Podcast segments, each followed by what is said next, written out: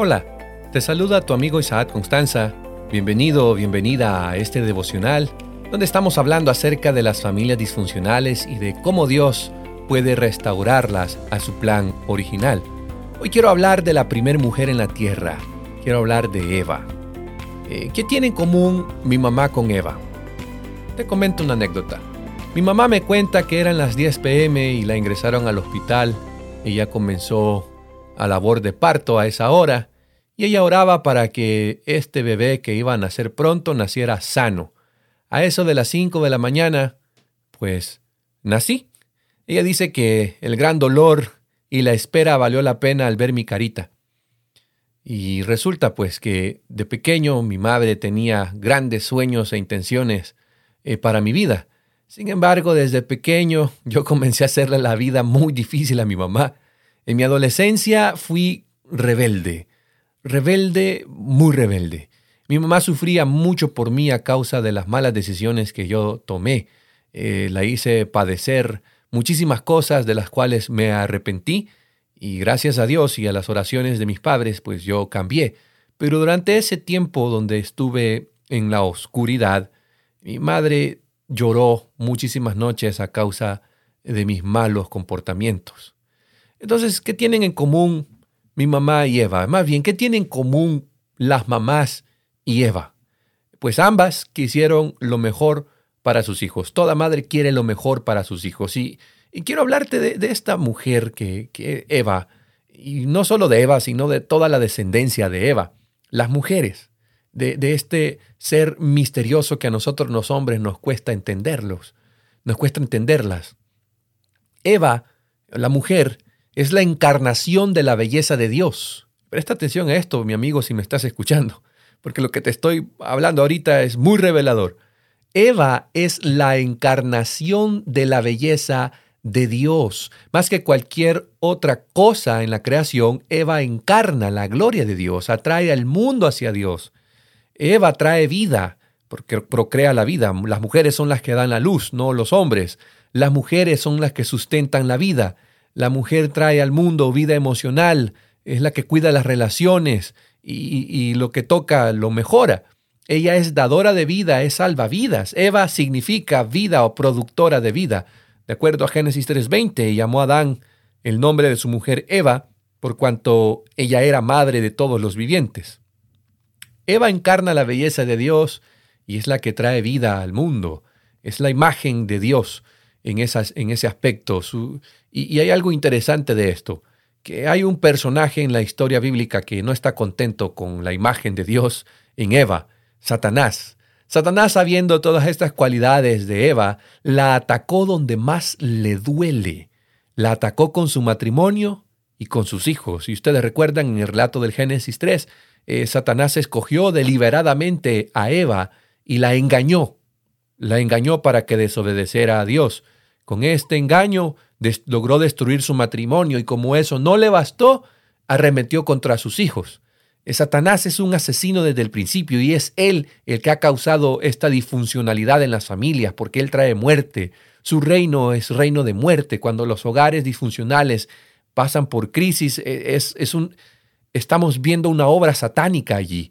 Todos los que son los sacrificios rituales, los genocidios, el holocausto, el aborto, todas esas son ideas ideas de él. Y Eva termina siendo su mayor amenaza porque Eva es la que trae vida. Y voy a enfatizarme en esto ahora. Presta atención a lo que dice Génesis 4.1. Si Satanás atacó a Eva y, destruyó su matrimonio, eso ya lo sabemos. Adán culpa a Eva y culpa a Dios y desde entonces la relación matrimonial es fracturada. Pero no le bastó eso y arremetió contra sus hijos. Presta atención en algo que quizás no, no habías escuchado antes. Génesis 4.1 dice lo siguiente, Eva cuando nace eh, Caín, por voluntad de Jehová he adquirido un varón. En hebreo dice literalmente, he adquirido un hombre, el Señor. Y es que cuando Eva tuvo a su primogénito en sus brazos, indudablemente recordó la promesa divina del capítulo de Génesis, capítulo 3, 15, donde se prometía una simiente, un salvador. Y acariciando esa esperanza, eh, pensó que Caín sería el libertador prometido y lo llamó Caín, que significa adquirido, ¿Quieres más información de esto? Está en el libro Deseado de todas las gentes. Pero qué lamentable. Ese anhelo de un cumplimiento de la promesa de Génesis 3.15 terminó en un desenlace muy amargo para Eva. No sabía que ese su primer hijo, quien tenía los mejores deseos para él, llegaría a ser el primer asesino del mundo. Y cuando Caín asesina a Abel, Eva no solo pierde a Abel, también pierde a Caín. Es decir, Satanás logró otro acometido, logró arrebatarle las relaciones con sus hijos, le arrebató a un hijo literal y destruyó la relación con otro hijo. E, Eva quedó devastada. Y amigos, amigas, especialmente la mujer que me escucha, con mucha frecuencia en las familias disfuncionales eh, hay hijos que deciden, deciden vivir en rebeldía, que deciden vivir contrario a las enseñanzas que aprendieron en el hogar. Eh, ahí hay muchas madrecitas que sufren por esto, hay muchas mujeres que sufren por sus hijos, ya están sufriendo por su matrimonio y agréguenle ustedes sufrir por sus hijos. Esto es para ti que me escuchas. Querida amiga, es probable que lo que estás viviendo no es lo que soñabas cuando dijiste sí en el altar, cuando te estabas casando. Es probable que la vida que tienes no es la que soñabas cuando quedaste embarazada. Y también es probable que tus hijos no son lo que siempre habías soñado.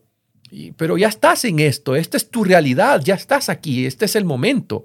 No puedes cambiar tu realidad que estás viviendo, no puedes cambiar lo que hiciste. ¿Qué puedes hacer? Bueno, eh, dejaré los consejos para las relaciones matrimoniales en otra ocasión. Hoy quiero decirte lo que Dios espera de ti como madre cuando tienes hijos rebeldes.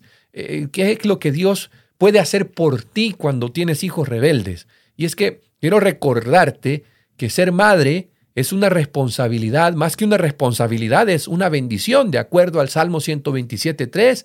Dice que los hijos son un regalo de Dios, son una bendición de Dios, son una herencia de Dios. Y aunque los hijos sean rebeldes, no deben de ser vistos como errores, como cargas, como desgracias, sino como la bendición de una vida que llega a tu vida. Quizás hoy no lo parezca, pero llegará el tiempo en el cual te darás cuenta de que ese hijo, esa hija es una bendición de Dios para tu vida. Y a los hombres les quiero decir también, ¿quieres comprender mejor el valor de la vida de un hijo? Pregúntale a tu señora esposa, pregúntale a una madre, Pregúntale a una madre que ha perdido uno y comprenderás la bendición que representan tus hijos. Por eso te recuerdo, querida mamá, si tu hijo está siendo rebelde, recuerda que a pesar de sus errores de tus hijos, ellos siguen siendo una bendición, que tienes que descubrir, eh, tienes que darte cuenta de esto. Otra de las cosas que, que encontramos en la escritura para las madrecitas con hijos rebeldes es que, mira, Dios te diseñó para que puedas amar incondicionalmente. Dios te diseñó de esa forma. Dios creó a la mujer reflejando su imagen y, tiene esa imagen de amor incondicional. Si alguien pone en práctica y lo puede entender muy bien sobre el amor incondicional, e, es Dios. Dios nos ama incondicionalmente y en segundo plano, eh, un pálido reflejo también lo expresa una madre. A una mujer le puede costar mucho trabajo perdonar a un hombre si el hombre le fue infiel, o quizás no lo haga pero siempre tendrá suficiente amor para perdonar a un hijo o una hija, para amarlo a pesar de sus errores, de sus malas decisiones. Eso es amor incondicional, es un amor de Dios reflejado en este mundo a través de una mujer, manifestado a través del corazón de una madre. ¿Quiénes son las que están en los hospitales? ¿Quiénes están fuera en las cárceles? Te darás cuenta que son las mamás. Las madres están allí porque la, la mujer representa, e, encarna la belleza, el amor, la ternura de Dios. Eh, otra de las cosas que quiero recordarte, querida madrecita, querida mujer que me escuchas, es que Dios te diseñó para dar más de lo que recibes. Eh, e, esto es algo maravilloso. Una madre siempre está dispuesta a dar, a pesar de que lastimosamente sus hijos muchas veces no le den nada a ella a cambio o lo que le dan es dolor a cambio de las cosas buenas que hacen. La madre está dispuesta siempre a cuidar, aunque a veces sea abandonada, ella está siempre dispuesta a ayudar, aunque muchas veces cuando ella necesita algo sea ignorada. Una madre siempre está dispuesta a dar lo que no tiene y hasta de lo que no tiene por sus hijos. Y es por eso que la palabra de Dios nos hace un llamado a cada uno de nosotros a considerar a este maravilloso ser. Si tienes viva tu madrecita y le has dado dolor de cabeza, hoy es el día para que tú puedas eh, expresarle eh, tu amor hacia ella. Otra de las cosas que te recuerdo, querida madre, si tienes hijos rebeldes, eh, quiero que recuerdes que Dios entiende lo que significa estar triste de espíritu. Dios entiende qué, es lo que sientes cuando estás afligida, cuando estás en las noches esperando a que tu hijo regrese sano y salvo a casa. Dios entiende eso y por eso te ha dado la habilidad de que aunque estés triste de espíritu, eh, no mostrarlo, no demostrarlo frente a tus hijos. Esa es la virtud de una madre. La madre a veces tiene que reír por fuera aunque su corazón esté roto por dentro.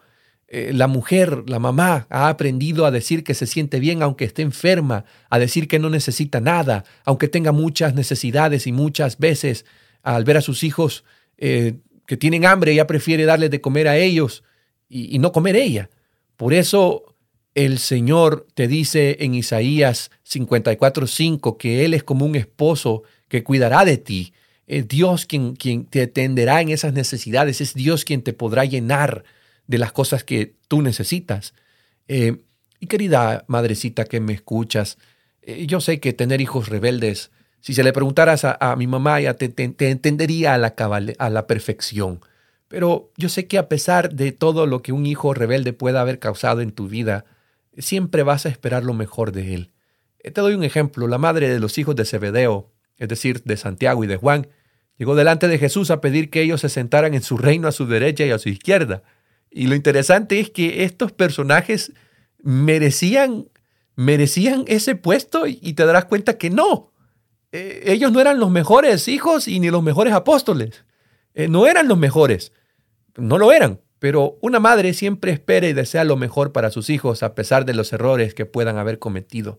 Y es que el corazón de una madre, su amor, siempre la hace creer que su hijo va a cambiar y que sus hijos van a ser buenos hijos. Por eso escuchamos muchas veces a una madre decir, Él no es malo, porque una, madre es el ejemplo vivo del amor de Dios. Y yo quiero que recuerdes eso, esta oportunidad, que recuerdes esto en este devocional. Querida amiga, Dios está contigo. Querida amiga, Dios es tu amparo, Dios es tu fortaleza, Dios es tu consuelo. Y solo Dios puede entender lo que tu frágil y herido corazón está atravesando en este momento. Como madre y como esposa, Dios te entiende, Dios te comprende y Él está allí para ayudarte. Un día, como le pasó a mi mamá, todas tus oraciones serán contestadas, porque este que te está hablando un día fue rebelde, rebelde contra sus padres, pero aquí estoy hablándote de cómo Dios puede volver a los hijos rebeldes de nuevo al plan original. Permíteme orar por ti. Querido Dios, te pido por aquellas madres solteras con hijos, te pido por aquella madre que sufre por un hijo rebelde, te, pido por aquella mujer divorciada que se siente sola y está herida. Te pido que las sanes, que las llenes de esperanza, las llenes de amor y paciencia, les muestres el camino a seguir. Pido por consuelos para sus vidas. Y te pido por nosotros los hombres para poder ver el reflejo tuyo en ellas y amarlas como tú quieres que las amemos. Te pido por los hijos de cada hogar que me está escuchando representado. Te pido por nuestras familias. Ayúdanos porque te necesitamos. En el nombre de Jesús. Amén.